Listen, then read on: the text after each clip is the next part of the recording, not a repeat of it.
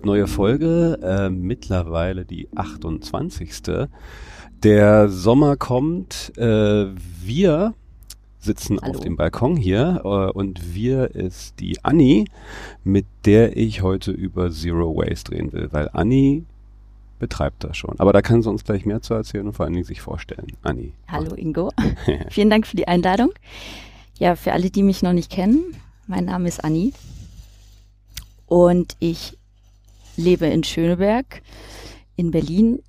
Ingo und ich haben uns vor ziemlich zwei Jahren, Zwei Jahren, ja, oder? Seit- Solange es CrossFit Icke gibt. Oder? ich bin nicht von den Anfängen dabei, Also ah, okay. tatsächlich, seit Februar 2017 erst. Und seit dem Moment, denke ich, haben wir uns auch irgendwie da relativ schnell kennengelernt, weil wir immer morgens sporteln gehen. Genau, du warst auch mal lange die Morgencrew. Genau, das hat sich jetzt geändert. Aber nicht dazu.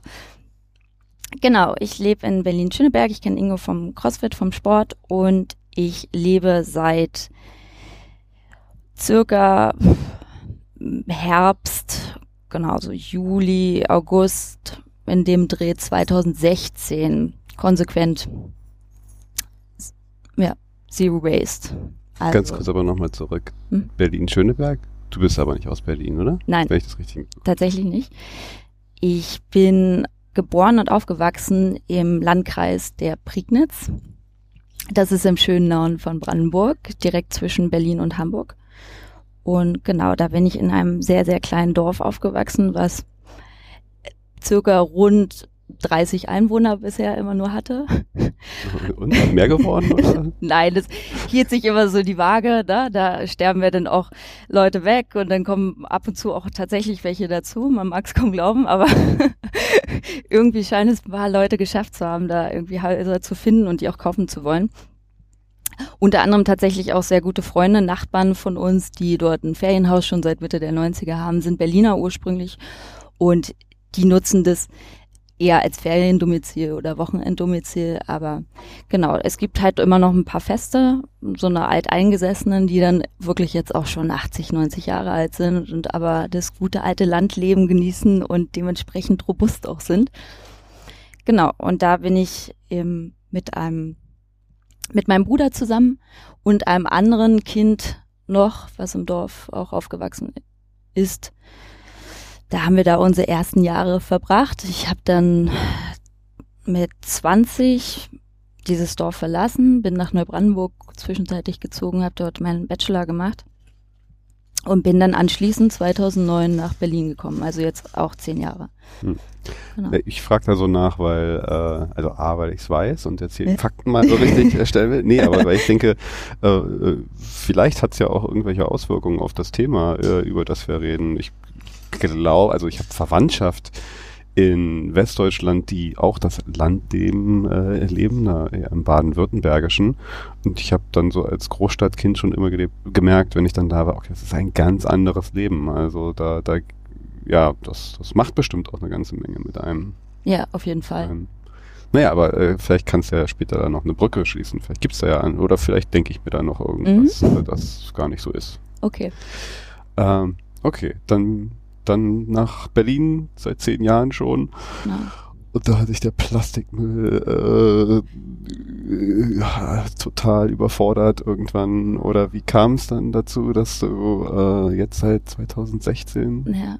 da so eine krasse Umstellung gemacht hast? Es gab tatsächlich gar kein, also es, ich würde es im Nachhinein immer als schleichenden Prozess bezeichnen, schon. Einfach ein gestiegenes Bewusstsein für, für so meine Umwelt auch.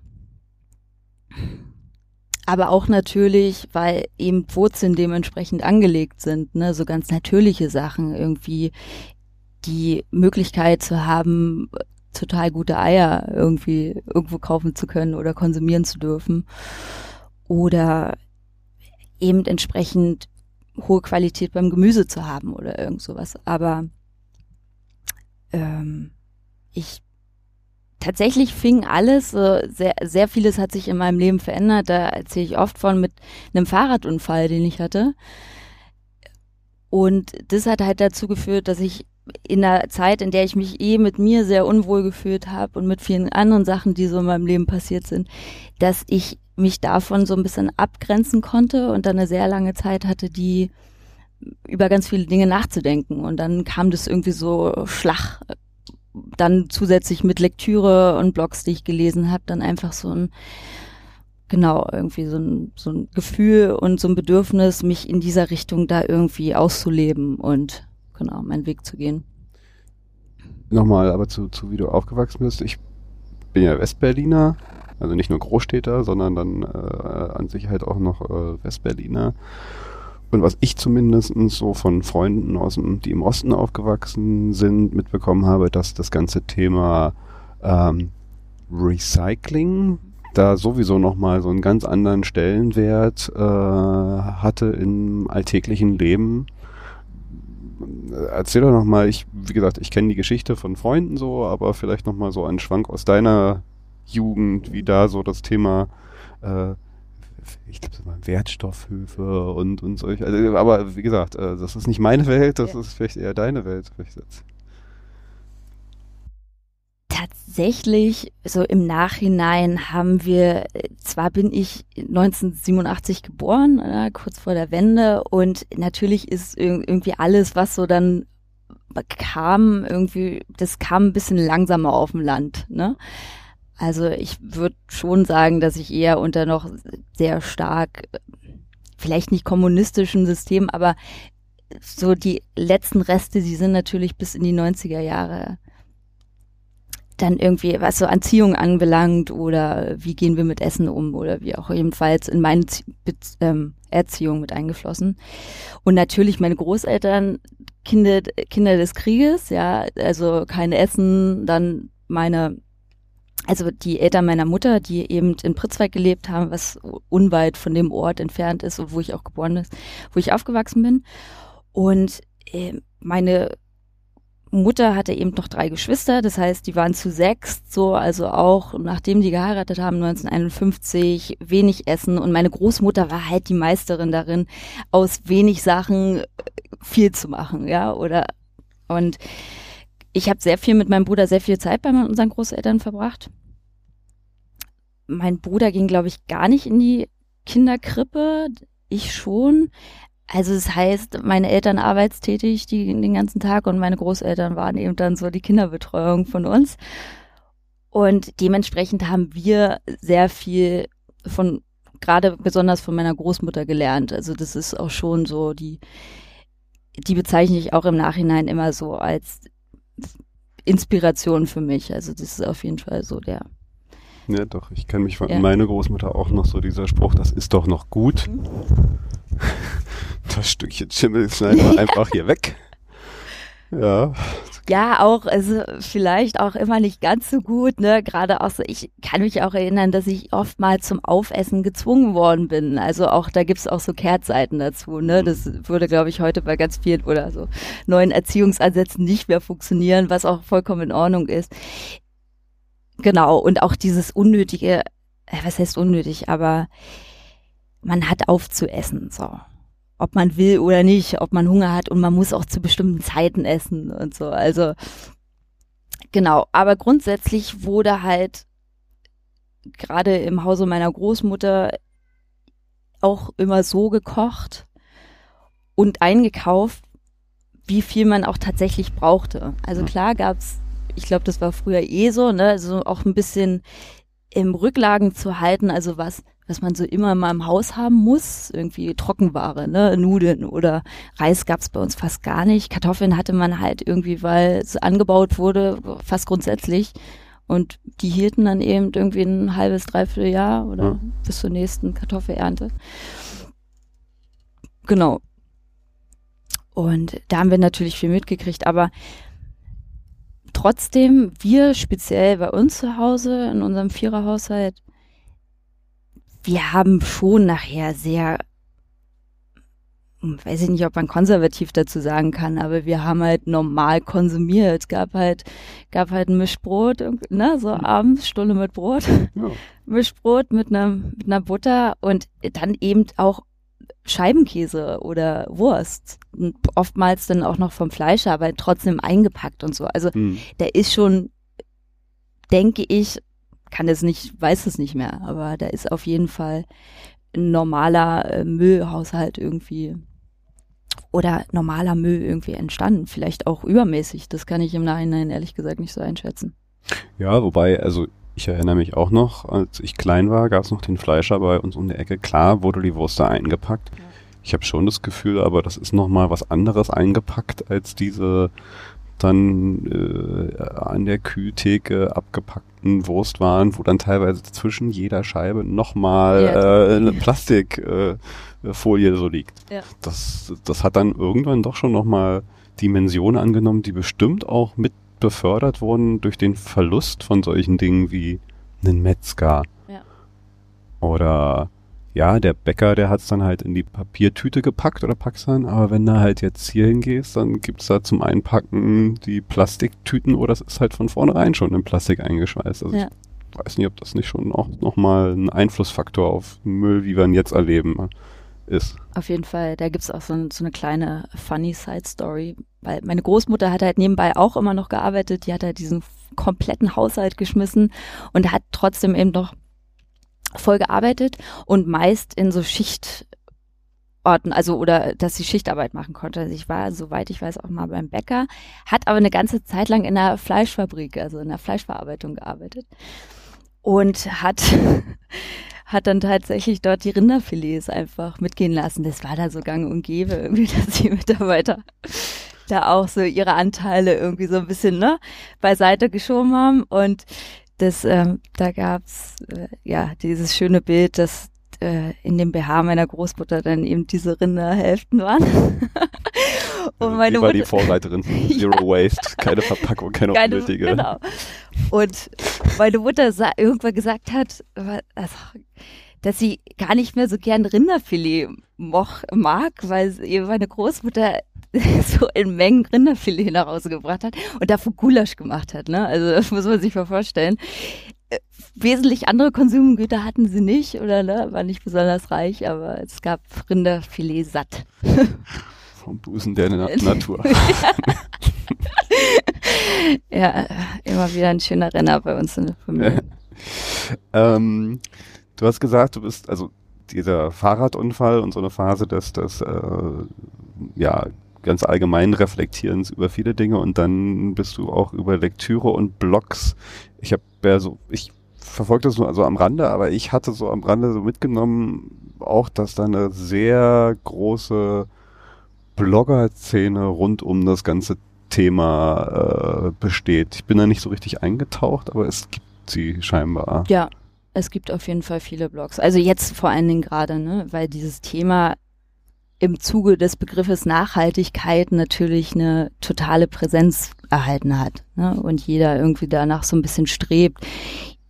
Je nachdem, von welcher Seite man das irgendwie so betrachtet, aber Wie, wie muss ich mir denn diese Blog-Szene so vorstellen? Also, ne, ich erinnere mich jetzt dann auch noch aus, ne, wenn wir jetzt nochmal in Anekdoten schwelgen, äh, ein paar Tage älter, äh, in den 80ern, die ich dann halt so sehr bewusst auch wahrgenommen kam, dieses ganze, ja, die Öko-Szene ja das erste Mal dann so richtig hoch, äh, die Grünen-Gründung äh, und das war da alles noch so ein bisschen die Müsli-Fresser-Fraktion, aber dann kamen so diese Aufkleber, erst wenn der letzte Baum gefällt, mm, also ich krieg's jetzt nicht ganz zusammen. mhm.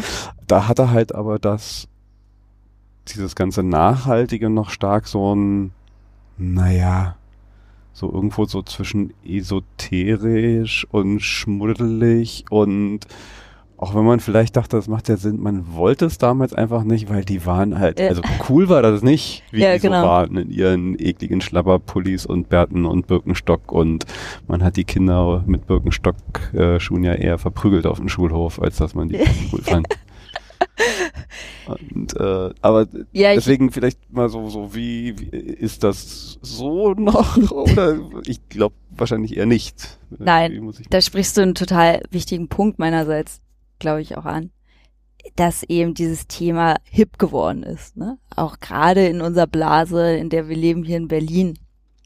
Ganz stark. Also wir wollen alle grün leben, also aber dann trotzdem auch cool aussehen. Also das hat schon diesen, das hat sich schon verändert von wir sehen so aus, also sehr nachhaltig, ne? Wir haben irgendwie. Sehen nachhaltig aus? Nein.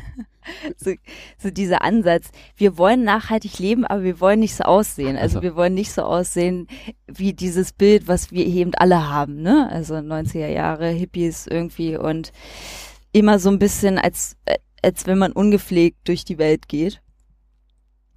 Und jeder, egal wie, also gerade auch nicht nur Leute, die sich vornehmlich mit dem Thema beschäftigen auf in Blogs, sondern aber auch Leute, die zum Beispiel gerade Fashion ist ja auch so eine so eine, so eine Industrie geworden, die da versucht im Zuge auch von dieser Corporate Social Responsibility und generell diesem ganzen da ihren Stand und auch ihren Kuchen von äh, von der Szene, ne? also was man damit verdienen kann, wenn man sagt, man man produziert und verkauft irgendwie nachhaltig, da aufzuspringen.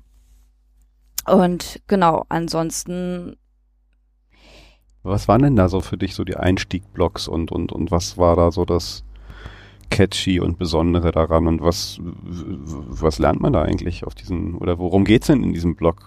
Was, was kann man da blockartig über Jahre, über Zero Waste eigentlich ne? so. Dass, ich, ja. dass, die, dass die sich so Jahre halten, das denke ich mir auch immer. Es ploppen auch immer wieder neue Fragen auf, auch wenn man lange da lebt, also auf diesen,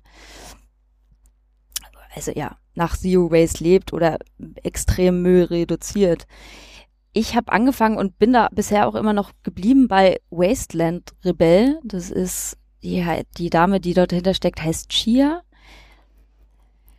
ich müsste äh, lügen, wenn ich, ich glaube, die kommt irgendwie aus der Nähe von Bremen oder so. Mhm. Und die hat, die hat so vier, fünf Jahre vor mir angefangen, dann schon extrem ihr Leben eben nach Zero Waste auszurichten. Und das Besondere an ihrem Blog ist halt einfach, dass sie keine langen Artikel schreibt. Also sie sind sehr sehr zusammengefasst, immer catchy Themen, immer so, ah ja, stimmt, da habe ich mir auch irgendwie Gedanken gemacht und das so aufbereitet, dass man nicht viel Zeit dafür verwenden muss und die wichtigsten Fakten, die vielleicht einem helfen, um ein paar Sachen selbst für sich ins in, in Anstoß zu bringen oder wie auch immer, genau, dann irgendwie einfach so für das alltägliche Leben aufzubereiten. Also wie, was mache ich, wenn ich unterwegs bin und Essen mitnehmen will oder was mache ich, wenn ich auf Festivals gehe oder so ganz alltägliche Sachen. Ja. Du hast da gerade schon was angeschnitten, äh, zumindest Zero Waste oder eigentlich extrem Müll reduziert. Vielleicht nur so als kleine Begriffsklärung. Zero Waste klingt, ist ein catchy Name, klingt aber auch gleich erstmal so, boah, Zero, also mhm. wirklich null, null. Das klingt eigentlich erstmal so unschaffbar. Ja. Utopia. Ist Zero Waste äh, äh, null oder steckt da eigentlich, was steckt eigentlich so wirklich hinter dem Begriff? Was muss mir unter Zero Waste außer der äh, 1 zu 1 Übersetzung Null Müll eigentlich so vorstellen? Auf jeden Fall ist es schon eine Art, glaube ich, wie so eine Art Commitment irgendwie sein, sein Konsumverhalten in vielerlei Richtungen irgendwie zu verändern und zu hinterfragen. Und natürlich mit dem Ziel in seinem, in seinem Verbrauchen möglichst wenig Ressourcen zu verschwenden. Also es geht also, dann schon auch weiter genau. bewusst genau. da über das reine, den Müll, den ich sehe, der mir die Mülltonne verstopft, hinaus. Ja. Weil Ressourcen sind ja. Genau. Na, wir sind gerade in Zeiten der Wasser, wo, Luft oder. Genau, genau, wo eigentlich sehr viel mehr halt gerade jetzt über, über äh, CO2 und dergleichen Dinge, das sind ja auch dann in dem Sinne Ressourcen. Korrekt, ja. Sprich, das ist eins. So ein Zero. Ähm, wie weit würdest du sowas jetzt auch, äh, also ist es dann Lebenseinstellung mehr als nur eine konkrete Handlung auch? Kann man das schon so ein bisschen. Die, die konkrete Handlung ist natürlich muss auch dabei sein, irgendwie nur zu sagen, ich zwangsläufig. das spielt natürlich mit ein. Also nur zu sagen, ich will irgendwie versuchen. Ich wüsste gar nicht, wie das funktionieren sollte. Einfach. Also ich muss mich schon aktiv, weil äh, auf an einem bestimmten Punkt müssen wir tatsächlich in irgendeiner Art und Weise konsumieren. Außer wir leben jetzt, ich oder ich lebe jetzt äh, ne, irgendwo draußen auf dem Dorf und kann mich wirklich dieses, auch das romantisierende Selbstversorgerleben irgendwie gestalten oder leben. Aber ansonsten gerade im urbanen Bereich äh, muss ich ja zwangsläufig irgendwann mal in den Supermarkt gehen oder irgendwelche anderen Sachen, die ich tatsächlich brauche ist halt auch immer die Frage, wie viel brauche ich von dem, was ich mir gerne kaufen möchte, tatsächlich brauchen. Und, und da stellt sich dann einfach die Frage, wenn mir auffällt, okay, ich brauche jetzt Essen, ne? wo gehe ich denn da hin? Oder was kaufe ich mir zu essen? Was, was, auf was habe ich Lust? Oder was passiert, wenn ich mir das und das Lebensmittel kaufe, jetzt gerade zu dem Punkt? das ist dann, glaube ich, eher auch schon so der, der, der fortgeschrittene Zero Waster. Also zu sagen, ich vermeide nicht nur verpackte Lebensmittel ne, und kaufe nur frisch und produziere alles selbst an Pasten oder wie auch immer, sondern ich gucke auch, dass ich typische regional einkaufe und auch von regionalen Händlern beziehungsweise ähm, auch keine Lebensmittel, die einen sehr weiten Weg zu mir genommen haben, ne? sprich Bananen oder Kaffee oder hm. Genau oder die sehr selten verwende, was tatsächlich bei mir der Fall ist. Also ich kaufe sehr sehr selten Bananen. Ich versuche, obwohl ich Kaffee sehr gerne trinke, relativ wenig Kaffee zu trinken. Hab auch nie welchen zu Hause, trinke den auch immer nur außerhalb und dann auch immer vor Ort, nie im Kaffee-to-go-Becher natürlich.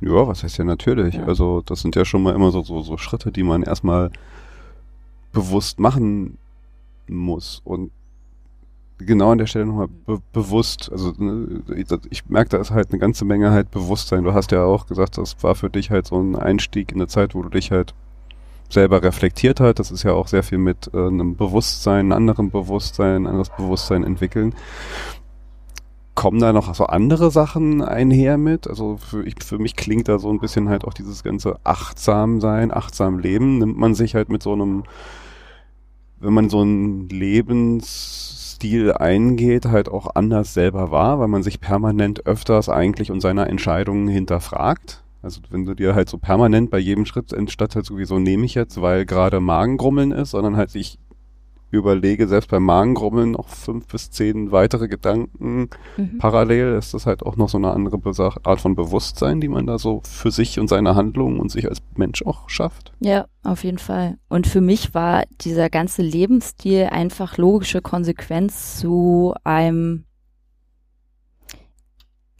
zu einer Selbstliebe, die ich irgendwann erfahren habe, weil ich halt ganz klar sage, für mich und meinen Körper, nicht nur für die Umwelt, aber vornehmlich für mich, will ich halt das Beste. Und also konsumiere ich so, dass mein Körper das möglichst Beste von allem bekommt. Also verwende ich vornehmlich das meiste irgendwie, was ich verdiene, daran, dass ich eben äh, gute Lebensmittel kaufe und die dann so zubereite, dass ja, dass ich daran Spaß habe. Genau, aber ja. Jetzt mal äh, Butter bei der Fische. Mhm. Wie geht das überhaupt? Also gibt's da so ein, wenn, wenn ich jetzt diesen Schritt halt auch mal machen will, äh, von jemandem, der das jetzt schon, die das jetzt schon, ach, nee, äh, seit 16, ja, so zwei, zweieinhalb. Zwei, zweieinhalb. Mhm, genau. Ähm, was ist denn da so ein sinnvoller Einstieg in die Welt des Zero Waste Lebensstils?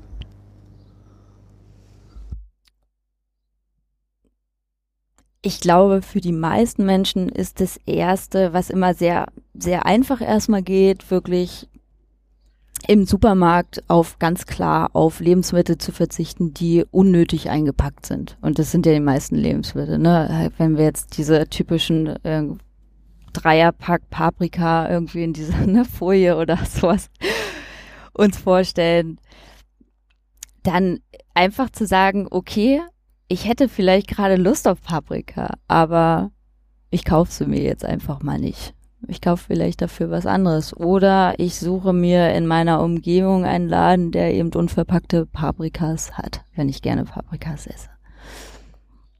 Und dazu muss man ja sagen, also gerade wenn man in Bioläden einkaufen geht, da ist nicht bei allen so, aber bei vielen, äh, auch Bio-Company, ohne jetzt hier Name-Dropping zu betreiben, aber die achten ja schon extrem darauf, dass, dass da ziemlich viele Sachen uneingepackt dem, dem Verbraucher zur Verfügung stehen. Es stellt sich natürlich auch immer die Frage, gerade bei so großen Einkaufsläden, wie kommen die Sachen da an, ne? Inwieweit hm. sind die da foliert und so. Aber vielleicht dazu nochmal, Zero Waste ist halt vornehmlich auch erstmal auf mein Verhalten abgelegt, dieser Begriff, ne? Also wie kann ich so konsumieren, dass erstmal das, was ich sehe, möglichst wenig unnötiger Müll anfällt. Es gibt ja dann auch unverpackt Läden, hm. die eben auch so Sachen gerade wie, wie Reis oder Bohnen oder Kräuter und alles Mögliche eben in großen Behältnissen zum Selbstabfüllen anbieten.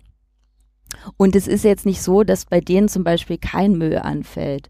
Aber der ist, wenn man den mal runterbricht auf die, auf die Menschen, die dort einkaufen gehen, einfach extre extrem niedrig, ja, also oder wenig. Die ähm, arbeiten dann eben mit, Konso äh, mit Produzenten zusammen, die teilweise Behältnisse schicken, die dann gesäubert werden und wieder zurückgeschickt werden und dann neu befüllt werden, sowas zum Beispiel. Oder große, soweit ich weiß, auch Reis und so wird gerade so auch in großen Papiertüten auch verschickt, um die dann eben auch ins Altpapier wandern ne, und dort wieder recycelt werden können. Genau, und wenn ich anfange, dann versuche ich ich müsste überlegen, wie habe ich angefangen. Genau, also bei mir ging es halt tatsächlich bei, bei dem Essen vornehmlich erstmal los, dass ich äh, nichts mehr produziert, also nichts mehr Fertiges gekauft habe. Alles das, was ich irgendwie so essen wollte, habe ich selbst gemacht, aus Lebensmitteln, die in dumm verpackt waren. Und dann irgendwann ging das halt los, gerade mit Kosmetika, ja, alles das, was so im Bad herumsteht oder was man gebraucht, ne, Cremes, Duschgel, auch große Thema Mikroplastik, ne? Mhm. Also so in, äh, in Shampoos und allen möglichen anderen Kosmetikern, dass man da einfach wieder anfängt zu der guten alten Handseife, also ne, im Stück übergeht und sich halt nicht mit Gel, sondern mit richtiger Seife duscht und wäscht. Und also mit diesen, ich bin jetzt so mhm. Jahre nutze ich schon so ein Duschöl. Mhm. Taugt das oder ist das jetzt irgendwie ähnlich wie Duschgel? das Dusch, also ist es nur auf Ölbasis? Müsste man mal gucken, was da drin ist. Ja. Weiß ich nicht. Ich habe so das Gefühl, das ist, also A, dachte ich, ist besser, hat auch, glaube ich, irgendwann mal so einen Ökotest, äh, gut, was auch immer das dann halt irgendwie heißt. Ja. Äh, nur weil du gerade meintest, das zu dem natürlichen, äh, ich, naja, ja. Randbemerkung. Weiß ich nicht, es gibt auf jeden Fall eine sehr schöne App, die ich ja nie benutze, weil ich halt solche Sachen nicht kaufe, aber für Leute, die halt sagen, ah, oh, ich will nicht auf mein Lieblingsshampoo verzichten oder ich, ne, also das sind ja immer so Routinen, die dahinter stecken auch und ja, also wenn man sagt, okay, ich will das, will darauf nicht verzichten oder ich will auch gucken, ist das, was ich kaufe, irgendwie auch von den Inhaltsstoffen verwehrt, äh, verwertlich für mich, dann nimmt man die heißt CodeCheck App. Ja. Und da kann man eben diesen Barcode scannen. Und dann wird halt alles angezeigt und dann gibt es eben so ein Ampelsystem, ne? Also was ist in diesem Produkt drin, was vielleicht nicht so wirklich gut für mich ist. Oder für die Umwelt dann, ne? Mikroplastik wird eben dann auch angezeigt und so. Ja. Das ist dann gedacht. Also übers Essen war so der erste Schritt, mhm. kann so der erste äh, wichtige Schritt sein. Ähm, jetzt weiß ich, äh, es, es gibt ja, weiß nicht ob man es Manifest nennen soll, aber so eine gewisse Guidelines, Grundregeln äh, fürs, fürs Zero Wasten. Ähm, können die ein guter Einstiegspunkt oder immer wieder Orientierungspunkt sein und äh, vor allen Dingen welche sind die eigentlich? Ich habe vorhin mal versucht, die zusammenzukratzen. Du hast mir noch äh, zwei, drei genannt, die ich äh, nicht auf dem Schirm hatte. Genau, die, die Six Golden R's, ne? Also Ah, ja. die sechs, die sechs R's. Im Englischen aber tatsächlich nur. Genau. Und äh, ich meine, du hast jetzt mit deinem ersten Einstiegsbeispiel auch schon mal eins genannt. Wenn ich, ich fange sie jetzt mir mal Mhm. an oder willst du sie runter? Nö, ich habe jetzt hier, äh, sie aufgeschrieben. ja, ich habe, äh, um ehrlich gesagt, nur vier hier äh, Mhm. zusammengekriegt. Refuse. Mhm. Das wäre jetzt so dein Beispiel so. Genau, das- Brauche ich das jetzt hier eigentlich gerade? Die Mhm. Paprika, wenn sie nur verpackt in äh, Plastikfolie vorliegt? Genau, also das, das ist auch das oberste Gesetz, ne? erstmal komplett zu vermeiden, also von vornherein. Und dann eben mit der Fragestellung, brauche ich das oder brauche ich das nicht? Dann Und als ja, nächstes Reduce. genau, reduzieren generell. Reuse. Wieder benutzen. Mhm. Recycle. Und Genau, also dem, dem Wert, diesen Kreislauf irgendwie wieder so zurückgeben, dass, dass da was anderes draus entstehen kann. Da können wir gleich nochmal ein bisschen, ich weiß nicht, wie tief Mhm. da deine Kenntnisse sind, aber recyceln und recyceln und was man so denkt, was recyceln Mhm. ist, ist ja auch nicht immer das, was es wirklich ist. Ja. Aber äh, können wir gleich nochmal. Mhm. Aber wie gesagt, meine Liste ist hier mit den Vieren äh, schon zu Ende. Was sind die weiteren? Rot auf jeden Fall noch, also kompostieren.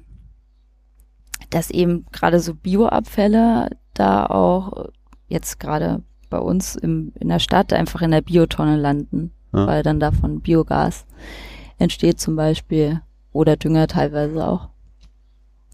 Das ist ein sehr, das ist ein sehr großer Wertstoff, ne? Also das vielleicht einer der größten, weil da halt auch sehr viel draus entstehen kann. Also was auch so sehr nachhaltig ist, ne, um mal dieses Wort irgendwie auch so einfließen zu lassen. Es gibt ja jetzt auch, und ich habe ich auch letztens erst gelernt, äh, also auf EU-Ebene verabschiedet und jetzt äh, entsprechende Pflicht, dass du eine braune Tonne, also äh, entsprechende Biotonnen oder die Möglichkeit, Biomüll äh, Müll zu recyceln, dir angeboten werden muss. Also Mhm. ist sozusagen dein Recht, dass sowas hier oder die Pflicht der Stadtversorgung oder wie auch immer sich dann darum kümmert, äh, sowas bereitstellt.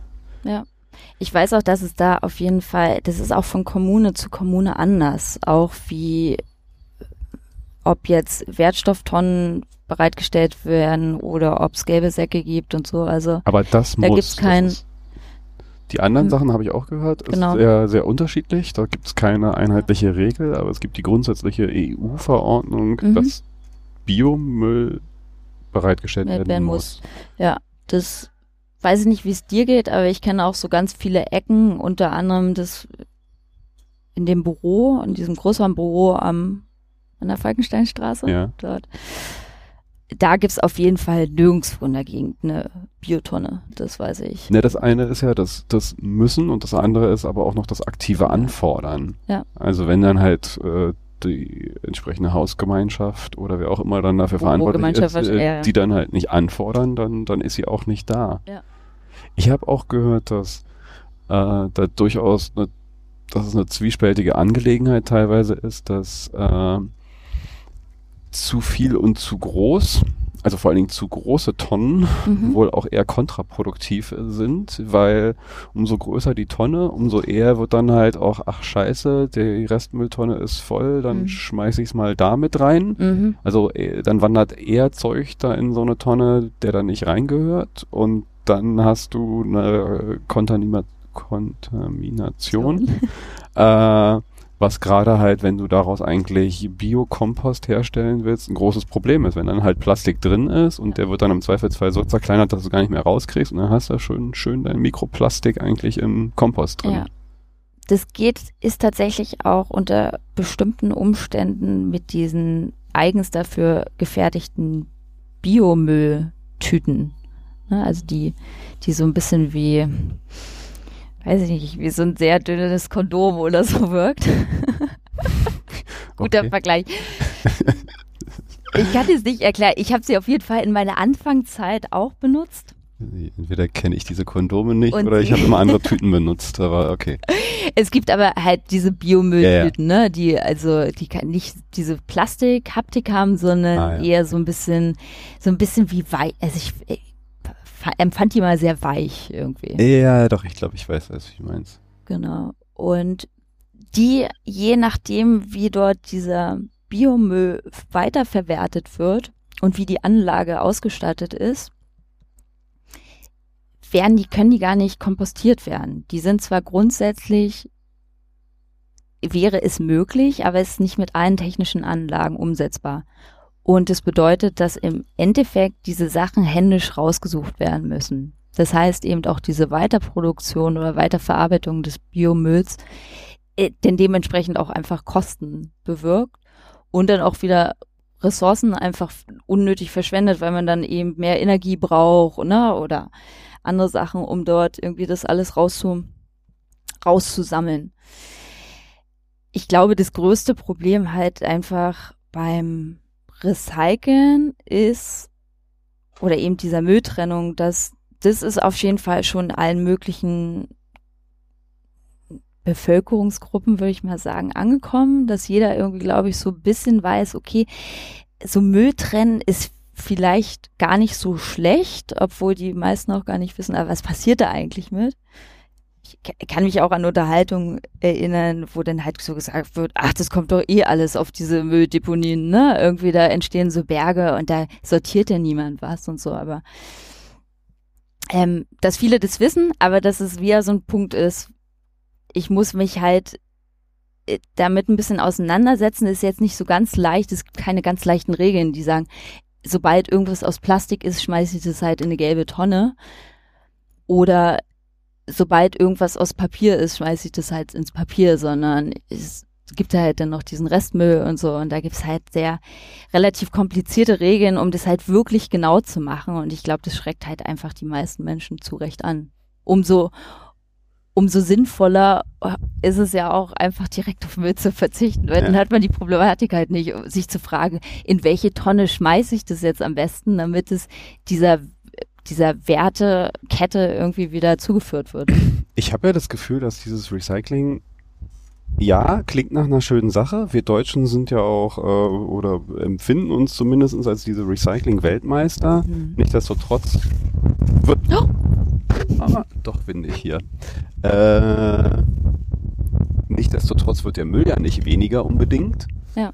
Und ich weiß gar nicht, ob das nicht im Zweifelsfall vielleicht sogar auch ein bisschen nach hinten losgeht, wenn man so denkt, so, ich recycle ja. Mhm. Ich kann mir ja hier irgendwie, also, ne, auch wenn alles in Plastik eingepackt ist, ja. ich bring's ja dann nachher zur gelben Tonne, ist doch okay dann. Mhm. Und wenn man sich dann mal ein bisschen mehr mit dem Recycling-System auseinandersetzt, zumindest was ich jetzt mhm. so mal so beim groben Reinpieken so mitbekommen habe, ähm, dann pff, ja, äh, also Recycling heißt in Deutschland, glaube ich, halt auch, wenn ein, äh, nehmen wir jetzt mal der Müll einer gelben Tonne in einen Recyclinghof reinfährt und dann da angefangen wird zu sortieren, nehmen wir mal an, 80 Prozent des Mülls, der da halt aus dieser gelben Tonne ist, ist gar nicht recycelbar, mhm. dann gilt der Müll trotzdem als recycelt. Mhm. Ja. Auch wenn 80 Prozent gar nicht recycelt. Das ist halt auch so eine Sache, dann unterliegt man irgendwie, glaube ich, so einer Illusion. Ich tue ja das Richtige und was Gutes, wobei am Ende dann halt diese 80 Prozent, die nicht taugen, werden halt zusammengepackt, bis vor kurzem noch nach China genau. oder in andere Länder geschifft, die, denen es dann scheißegal ist und dann ja verrottet's da und kommt dann doch irgendwann wieder im Fisch als Mikroplastik also, genau. bei uns an. Also äh, die meisten Stoffe sind ja auch selbst, wenn sie aus, ne, wenn es Plastik ist, da gibt's ja, ja, ich muss lügen, fünf oder sieben Sorten von ne, dieses PP, PE und so. Da gibt's ja dieses Dreieck immer. Auf ja. Den. Da kann man dann gucken, in welcher Kategorie von Plastik landet es jetzt. Und je nachdem, in was für einer Kategorie du dich befindest, umso verwertbarer oder recycelbarer ist es. Und die meisten Plastikstoffe, die lassen sich gar nicht mehr, auch nicht mehr neu nutzen, weil sie eben von der molekularen Aufbereitung schon so brüchig sind, dass du, dass eine weitere Verwertung in irgendeiner Art, technischer Art und Weise einfach gar nicht mehr möglich ist. Deswegen sind so Sachen zum Beispiel, ne, so diese, weiß ich nicht, so Hartplastikboxen oder so, die sind immer ganz gut, weil die können dann eben als Granulat wieder einfach zersplittert werden und meist nochmal eingeschmolzen werden, um daraus was Neues zu machen. Ähm, Rod, haben wir noch ein Sechstes gehabt? Ich glaube, wir haben das Sechste noch nicht. Wir hatten also komplett erstmal vermeiden. Refuse, reduce, reuse, Use, Recycling. rot. Rot. Es müssen aber sechs sein. Ah ja.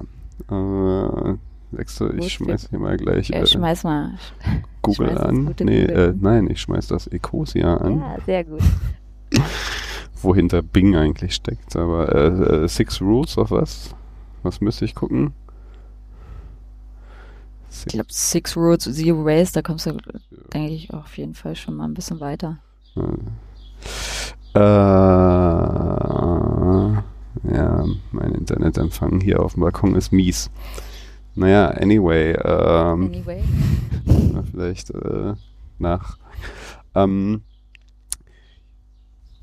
wenn wir jetzt mal bei, dem- beim, beim Alltag des, des äh, äh, Lebens zu Hause, also ja, klar, äh, Reviews weniger machen, das wieder benutzen, Mhm. vielleicht jetzt mal so, das ist ja dann etwas, was, was, was, was beinhaltet, so ein Reuse, so in einem Alltag eines normalen Menschen, so, was was bedeutet Reuse für dich so? Was sind da so Beispiele?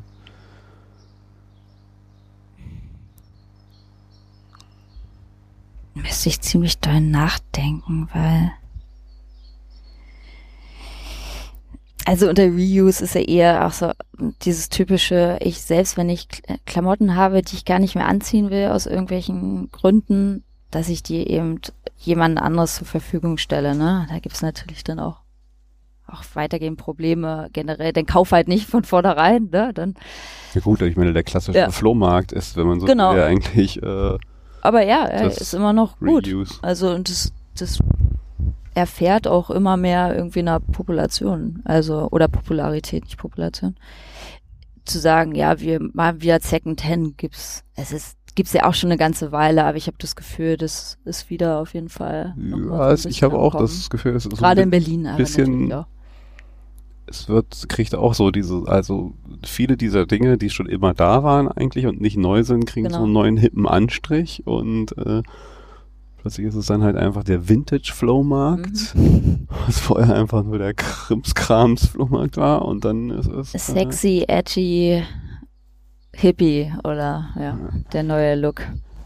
äh, Das- Genau, also ich denke, das, was Zero Waste oder dieses wirklich nachhaltige Leben einfach so ein bisschen, das ist zwar hip, aber die meisten setzen es ja dann trotzdem nicht so konsequent durch, weil es natürlich einfach eine Vora also Voraussetzung hat, was gerade Planung anbelangt, ne? Und viele glauben, gehen auch direkt erstmal davon aus, dass Zero Waste zu leben oder möglichst nachhaltig, dass es immer irgendwie einen direkten Einfluss auf den Geldbeutel hat. Dass, wenn ich so Bio Lebensmittel kaufe oder in einem Unverpacktladen einkaufe, dass es halt alles gleich wesentlich teurer ist. Und da ist dann aber auch der nächste Schritt zu sagen, ey, also dann kaufst, dann zahlst du vielleicht mal irgendwie 10 Cent mehr pro Gramm, ja, oder 20 Cent pro Gramm Nüsse, aber kaufst dir man irgendwie ein paar äh, Nike-Sneakers für 180 Euro weniger im Jahr. Also Hast du da so ein, also wenn man jetzt mal das nicht äh, Zero Waste Leben und ich Mhm. gehe halt in den Supermarkt und kaufe das, was äh, mir da halt dargeboten wird in den Verpackungseinheiten, die es da halt gibt, ähm, dann gibt's ja gar keine so große, klar wird's jetzt auch schon äh, äh, unterschiedliche Größenordnungen, es gibt den Sixpack und es gibt ja auch die Einzelflasche, mh, aber an vielen Stellen kann ich ja gar nicht wählen.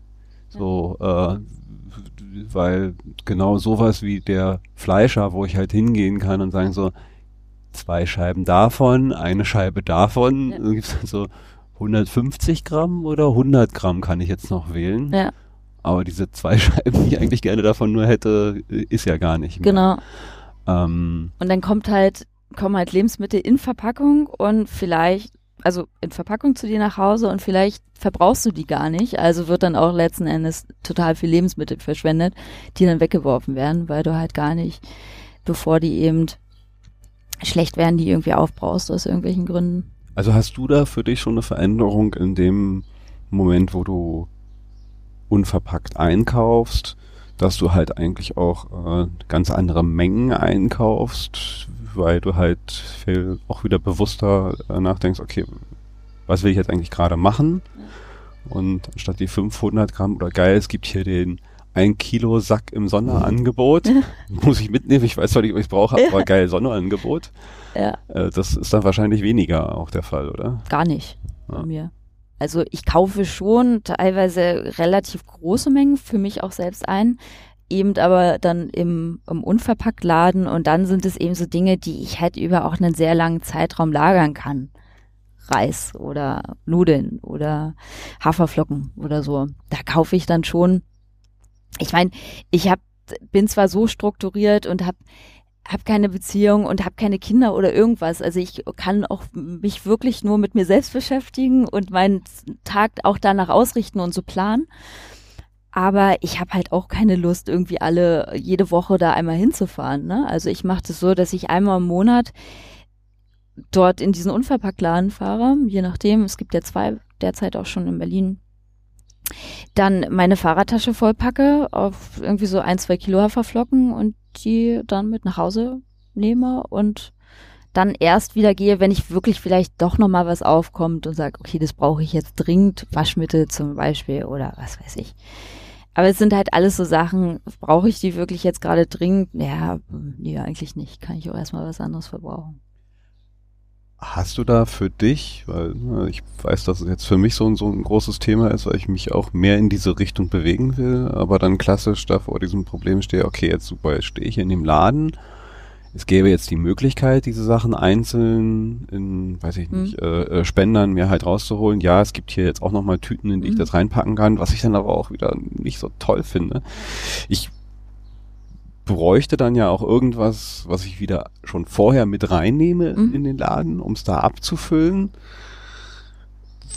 Wo ich für mich jetzt gerade noch nicht genau weiß, wie mache ich das halt am besten? Was ist da ein guter Weg, der halt mich nicht mit den schon mal so 20 Kilo im Rucksack äh, äh, Glas äh, äh, reinlaufen lässt. Äh, was wäre da so ein guter, sinnvoller Weg dazwischen? Was sind da deine Erfahrungen? ja, je nachdem, wie viel, wie, welche Mengen man einkauft, ne, gibt's halt immer die Möglichkeit, gute alte Jutebeutel zu nehmen, die ja fast jeder, äh, nicht, wird nicht fast jeder, sondern jeder hat. Also geschenkt bekommen oder irgendwie auch mal gekauft. Die kann man auch mal irgendwie auf, bei 60 Grad waschen und da auch Lebensmittel einfüllen. Oder es gibt dann auch, auch einige Produzenten, die eben dann entsprechend kleinere Beutel einfach produziert haben. Die gibt's zum Beispiel auch im Unverpacktladen. So Beutel eher, ja, okay. Genau, die, dass du halt nicht mit deinem Glas, ich habe halt zu Hause Glasbehältnisse und die befülle ich dann halt, also ich nehme halt nur Beutel mit, befülle die und fülle dann halt wieder um. Und dann hast du halt dieses Gewicht da nicht. Gibt es da auch irgendwas, weil, ne, die Jutebeutel, die ich habe, sind halt eher die größeren, wenn ich mhm. dann halt doch nur so die kleine Handvoll Reis ja so ein Jutebeutel ist halt auch irgendwo blöd. Gibt es da halt auch so unterschiedliche Größen? Ja, tatsächlich, genau. Ja, Beutel. Beutel, genau. Und die kann man dann eben auch für andere Sachen gut verwenden, wenn man dann auch Gemüse kauft und so, ne? Also ich benutze sie halt für alles Mögliche. Und die kannst du halt, also je nachdem, auch wenn du da mal vielleicht irgendwie ein Obst drin hattest, eine Kirsche oder so, der die das irgendwie zermatscht oder so, dann schmeißt man das bei der nächsten Wäsche mit in die Waschmaschine und dann geht's, geht's weiter. Hat sich für dich im Haushalt sonst noch so, du hast jetzt Glas viel da, haben sich für dich noch andere Sachen im Haushalt verändert, seitdem du das jetzt so machst, seit zweieinhalb Jahren? Mhm. Was ist das so? Ich habe halt kein, gerade im, im Bad, ich habe halt ne, keine Kosmetika mehr, die ich benutze. Wenn ich mir irgendwie Beine eincremen will, dann mache ich das mit Öl. Mit einfach so ganz schlicht normalen Olivenöl. Ah. ne? Oder Gesicht genauso. Also je nachdem, was da gibt's ja auch unterschiedliche unterschiedliche Öle. So. Funktioniert der Olivenöl wirklich? Also ich kenne es mit Haaren, also ich meine, ich habe mhm. keine Haare, aber ich hörte, dass es für Haare ganz gut ist. Mhm. für so die Haut. Olivenöl gehört halt zu den ich glaube, also nicht so harten Ölen. Da gibt es so eine Kategorisierung, die eben sozusagen den Wert der Schnelligkeit anzeigt, wie schnell deine Haut dieses Öl aufnehmen kann. Und Olivenöl ist, das schmiert meist immer noch so ein bisschen nach. Also es braucht sehr lange, bis halt die Haut dieses Olivenöl einnimmt. Aber es gibt halt, das kennt ja auch jeder, der sich auch mal eine Feuchtigkeitscreme gekauft hat. Es gibt Jojobaöl zum Beispiel, ganz super, zieht super schnell ein, ist total gut, äh, Gesicht, Hautausgleichend und, weiß ich, Antioxidantien und keine Ahnung. Hanföl ist auch so beliebt, hat eher, denn eher noch einen relativ starken Eingeruch, so, ne, muss man dann mögen. Mandelöl. Ja, bei Olivenöl, also riecht okay. Ich weiß noch nicht, ob Ja, ich jetzt genau. immer nach Olivenöl riechen will. Aber Oh, das ist weiß ich okay. nicht, also ja, ist halt die Frage, kriegt man das so? Ich krieg das nicht mit. Wenn mal kein Olivenöl Also ich da habe ist, jetzt auch dann auch bisher bewusst Wal- nicht wahrgenommen, dass du nach Olivenöl. Nee. ja, alles das, was es, es gibt halt in meinem Zero Waste Haushalt gibt's halt kaum, also es gibt nicht kaum, es gibt keine Duftstoffe. Dieses typische, also auch meine Wäsche riecht nicht nach Weichspüler oder irgendwelchen anderen Waschmittel, weil das Waschmittel, was ich benutze, in Pulver, Pulverform halt einfach nach gar nichts riecht. So. Und Putzen, auch so ein klassisches Thema, halt mit, mit Essig. Das riecht natürlich dann im ersten Moment, verfliegt aber auch sehr schnell, putzt unglaublich gut oder reinigt unglaublich gut. Immer auch immer gerne in Verbindung mit Sonatron. Genau. Und äh, ansonsten, ja, ich habe halt diese Behältnisse mir so nach und nach irgendwie zugelegt, beziehungsweise habe die teilweise sogar auch aus der Heimat noch mitgebracht, weil meine Mutter die hatte und habe so ein kleines Eimerchen, wo mein, wo mein Biomüll reinkommt. Den leer ich relativ häufig aus, weil der sehr klein ist. So. Ich habe mir jetzt angewöhnt, immer wenn ich jetzt beim, ähm, wenn ich dann einkaufen gehe, hole ich mir mein Obst dann nämlich die Papiertüten. Mhm, Und die Papiertüten, die fülle ich dann halt mit den ganzen Bio, weil ja. Ich hatte es vorher dann doch immer äh, noch in die Tonne, in die große Tonne reingeschmissen hier. Mhm. Dann erst, was dann dazu geführt hat, dass ich da schon einen halben Kompost hatte und dann süppte das durch und alles. Und ich jetzt auch Ja. mir angewöhnt habe, lieber kleine Packungen und die dann öfter rausbringen, weil das Äh, will man nicht zu Hause gern haben. ist halt die Frage, ne? Also wieder unter dem Ansatz Refuse, irgendwie zu sagen, klar, ist eine Papiertüte erstmal kein Plastik, aber ist halt auch, ist halt auch eine Verpackung und ist eben auch ein, Bol Wald oder ein Baum, der irgendwie abgeholzt ist und vielleicht ist es schon mal recycelt irgendwie, ne? Und ist ne, aber letzten Endes, ja, dann. Äh, ich guck mal auf meine tolle. Ähm Ach so, ja, genau. Eine Sache, äh, das hattest du ja vorhin auch schon angesprochen beim Thema äh, Essensverschwendung. Also die Essensverschwendung, die wir ja alle kennen hier so zu Hause. Ähm, aber das ist ja mittlerweile halt auch ein riesen Thema, wenn man sich so anguckt, was ja auch schon bevor es hier überhaupt bei uns im Haushalt ist, an, an Lebensmitteln weggeschmissen wird. Und mit solchen Bewegungen, die da ja jetzt so langsam in Bewegung kommen, Containern, mal so als ein Buzzword reingeschmissen, wo halt auch Leute echt das halt, äh, ja, wie so ein Sport Mhm. betreiben schon fast, äh, zu Containern Mhm. und sich damit äh, erschreckenderweise, zumindest hier in Deutschland, äh, äh, strafbar machen. Mhm. Ähm, wie, wie, wie stark ist denn so diese äh, Bewegung und dieses Thema mit, mit Zero Waste? Ist das halt immer so das Gleiche? Gibt es da Überschneidungen? Gibt es da welche, die machen zwar das, aber bei dem anderen nicht so? Auch sowas wie Minimalism ist ja auch so ein schöner Trend. Sind das halt alles eigentlich sozusagen, äh, bist du das eine, bist du das andere auch? Oder Kann sein, muss aber nicht. Auf jeden Fall. Ich würde zum Beispiel, ich verfolge auch eher den Ansatz, okay, natürlich, wenn es geht, überhaupt nicht eingepackt, aber bevor etwas gänzlich weggeschmissen wird, nehme ich das auch. Ne? Also komme ich jetzt nicht so oft dazu, irgendwie, dass ich Sachen einkaufe, die jetzt irgendwo abgelaufen sind und so, weil, wie gesagt, ich kaufe halt nichts ein, was eingepackt ist. Aber prinzipiell ist der Ansatz zu sagen, ey, ich, ich kaufe eher diese Lebensmittel ein, die irgend dann weggeschmissen werden würden, für erstens einen wesentlichen geringeren Preis und vermeide eben, dass das, was er schon produziert ist, halt nicht äh, sinnlos irgendwie weggeschmissen wird. Und das ist ja, das geht ja mit dem, mit diesem Bewusstsein irgendwie von Zero Waste und nachhaltig irgendwie nicht unsere Umwelt zu schonen, ja, total einher. Weiß nicht, wie weit hast du dich jetzt bei solchen Themen auch auf mit einer politischen Seite beschäftigt? Weil, wenn ich das richtig auf dem Schirm habe, gibt's gerade da, glaube ich, in anderen europäischen Ländern halt auch durchaus ganz andere Gesetzgebungen, wenn ich das ich krieg's jetzt nicht ganz zusammen, aber ich meine gehört zu haben, dass äh, Frankreich da andere Ansätze hat, dass in Frankreich ähm, Lebensmittelläden da auch dazu verpflichtet sind, äh, ganz anders umzugehen mit dem Essen. Also nicht mhm. wegzuschmeißen oder halt auch das, das anders zur Verfügung zu stellen wieder und, und, und. Also das ist ja durchaus etwas, wo man halt auch äh, auf politischer Ebene eine ganze Menge tun könnte. Total. Also dieses, äh, da gibt es auch so ein schönes Wort von Cherry Picking, ne? Also immer auch, dass eben Supermärkte auch nur die schönsten Sachen irgendwie in die in den Verkauf legen, weil tendenziell Menschen dazu neigen, eben keine Lebensmittel einzukaufen, also gerade Obst und Gemüse, die irgendwie so angedatscht sind und so. Ähm, ehrlich gesagt, ähm, kenne ich mich da nicht so wirklich aus. Auf jeden Fall, klar, kann ich dir dann einfach nur zustimmen. Da müsste meiner Meinung nach auch von der Politik wesentlich mehr kommen. Also da ist, wir befinden uns gerade immer noch in einer Zeit, in der dem Konsumenten einfach eine viel zu hohe Verantwortung aufgelastet wird. Ne? Also wir sollen richtig konsumieren. Wir müssen halt uns Gedanken machen, ist es nachhaltig, ist es verwerflich oder nicht. Und es gibt aber trotzdem Firmen, ne, die dann entsprechend die entsprechend dann halt einfach weiter produzieren und, und da keine Regelungen existieren, ne? Und die dann sagen, ja, wir tun ja und wir geben da irgendwelche Abgaben ab oder wie auch immer.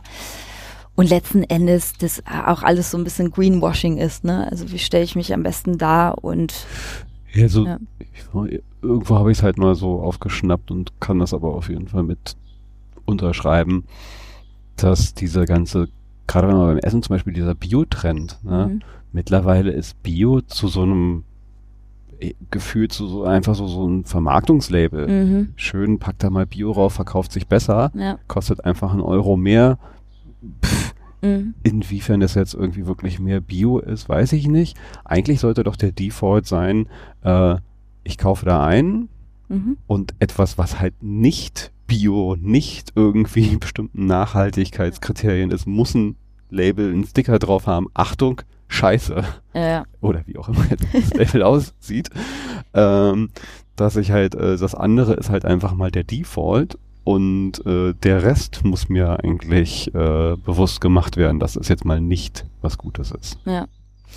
Ja, zumal, ne, also ganz viele Lebensmittel ja auch immer noch aus dem europäischen Raum kommen, so, und dann natürlich dann auch andere Zertifizierungs- Grundlagen da einfach auch bestehen, ne? Und wie du eben sagst, also die Menge der Labels, die ist ja immens. Also kein normaler Mensch irgendwie kann da mehr durchblicken, ich auch nicht, ja. Also an was hält man sich? Natürlich, wir haben in Deutschland halt die Meter und so, da kann man, da weiß man auf jeden Fall, okay, dem kann man da irgendwie schon trauen, aber prinzipiell ist es total verständlich, wenn jeder da so ein bisschen, ich auch, dann irgendwann auch so ein Gefühl von so Misstrauen entwickelt und nicht mehr genau weiß, an was hält man sich da und ich ja. habe letztens diesen Wahnsinn, dass ich bin dann an der Fleischtheke mal vorbei und habe dann so gesehen, okay, da gibt's jetzt irgendwo diese weiß ich nicht, wie auch immer äh, äh, dieses Label heißt, dass da scheinbar dieses äh, Tier glücklich gehalten mhm. wurde oder sonst was. Und hab das halt an dieser einen Theke schon gesehen. Da waren fünf unterschiedliche Packungen mhm. von unterschiedlichen Fleischsorten und alle hatten irgendwo dieses, dieses Label. Mhm. Es sah aber bei jedem anders aus. Ja. Und, und jeder ist da anders mit umgegangen, was da jetzt eins war, also wo man dann halt selber damit äh, äh, Schindluder betreiben kann. Ich habe da lange dann irgendwie mich da vorgestellt und habe versucht, das zu begreifen und habe dann irgendwann so verstanden, eins, rot, schlecht, ja, ähm, was ich an sich schon mal schwierig fand, weil eins ist so für mich so super. Ich habe eine Eins in der Schule, ja. ja. und da war halt auf diesem einen Ding so so so so eins ganz groß irgendwie so und die anderen ganz was anders. Und ich dachte im ersten Moment so, ah, das muss ja super sein, ja. ja. Bis ich dann mal so ein bisschen länger und nochmal so verglichen habe und dachte so, nee, das ist das beschissenste eigentlich gerade. Man konnte es aber mit einer grafischen und wie auch immer gearteten Aufbereitung dann irgendwie mir vermitteln, dass das ja scheinbar dann doch gut ist. Eins. Ja.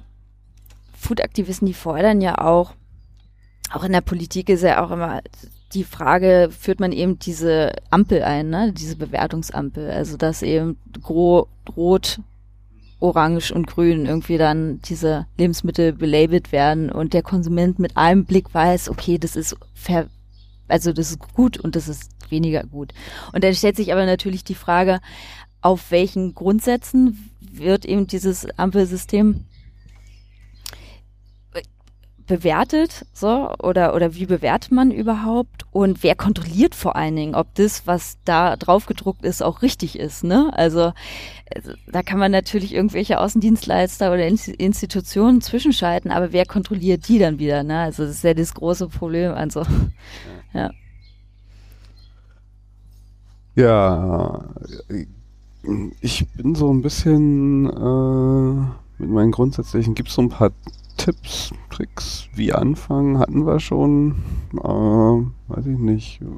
Es, ich, es ist schwierig. Das ist ein Tipp einfach oder für alle so, lasst euch nicht entmutigen. Wenn ihr Bock drauf habt, dann fangt halt erstmal an irgendwie. Wir kennen alle diese Bilder und das gehört Shia zum Beispiel auch dazu und die hat da auch dann ein paar Artikel drüber gebracht dass es eben diese Freaks gibt, ne, die dann da irgendwie mit, mit so einem Glas. alles, ja. mein ganzer Müll der letzten 20 Jahre, Jahre passt in ein Marmeladenglas. Und genau. dann denkst du gleich so, okay, alles klar. Und das ist ja wie bei allen Zielen, die wir uns stecken, immer mit diesem Ansatz, steckt euch Ziele, die relativ leicht erstmal umsetzbar sind, ne? Dass man nicht von vornherein schon irgendwie frustriert ist, weil man jetzt das und das einfach nicht macht einfach wirklich die Frage stellen, brauche ich das jetzt oder nicht? Versucht irgendwie, also mir hat vor allen Dingen immer extrem oder immer noch hilft mir halt einfach meine Woche zu strukturieren, mir zu überlegen, was, was will ich irgendwie so essen, auf was habe ich Lust, was gibt gerade die Saison her? Und so, mir da einfach einen Plan zu machen, auch wirklich zu sagen, ich gehe Mittwoch einkaufen und das auch wirklich dann mache, außer passiert so was ganz was anderes, ne? Und ich aber so Struktur zu schaffen, und es wird auch dazu führen, dass man weniger, was auch einen total tollen Zeiteffekt hat, dass man viel mehr Zeit für andere Sachen hat und eben nicht dieses so, oh, was muss ich denn jetzt einkaufen oder ne, irgendwie viermal losrennt, weil, ja, weil man sich eben keinen Plan gemacht hat. Und einfach, genau, irgendwie so vielleicht erstmal formulieren, was ist mir wichtig? Will ich erstmal will ich mein eigenes, also will ich mich nicht zu sehr einschränken, aber trotzdem irgendwie da so ein bisschen aufspringen auf dieses Nachhaltigkeitsthema. Dann, genau, fangt an irgendwie beim Lebensmittelkauf erstmal auf Verpackungen zu verzichten, wirklich saisonal einzukaufen, möglichst viel selbst zu machen. Wenn, wenn ihr Bock habt, irgendwie außerhalb zu essen, am besten nichts irgendwie zu bestellen und sich nach Hause bringen zu lassen. Ne? Das sind halt so auch so typische Sachen. Vielleicht, wenn ihr keinen Bock habt, irgendwas zu kochen, dann irgendwie beim Restaurant nebenan oder um die Ecke anrufen, dann mit den eigenen Boxen hingehen, bitten, das einzufüllen oder einfach auf einen Teller bestellen lassen, umfüllen und wieder gehen. Da ist ver verlangt schon auf so ein bisschen so ein bisschen Umdenken, auch was Bequemlichkeit anbelangt. Aber es lohnt sich, vor allen Dingen für einen selbst auch. Was war, also wenn du das jetzt mal so zusammenfassen würdest, für dich so, so der größte positive Effekt, den diese Umstellung für dich mitgebracht hat?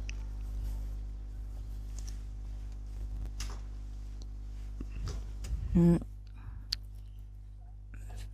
Mich einfach besser zu fühlen und diesen, also gerade was auf der Basis von Lebensmitteln das, dass ich das an meinem Körper ganz stark gemerkt habe.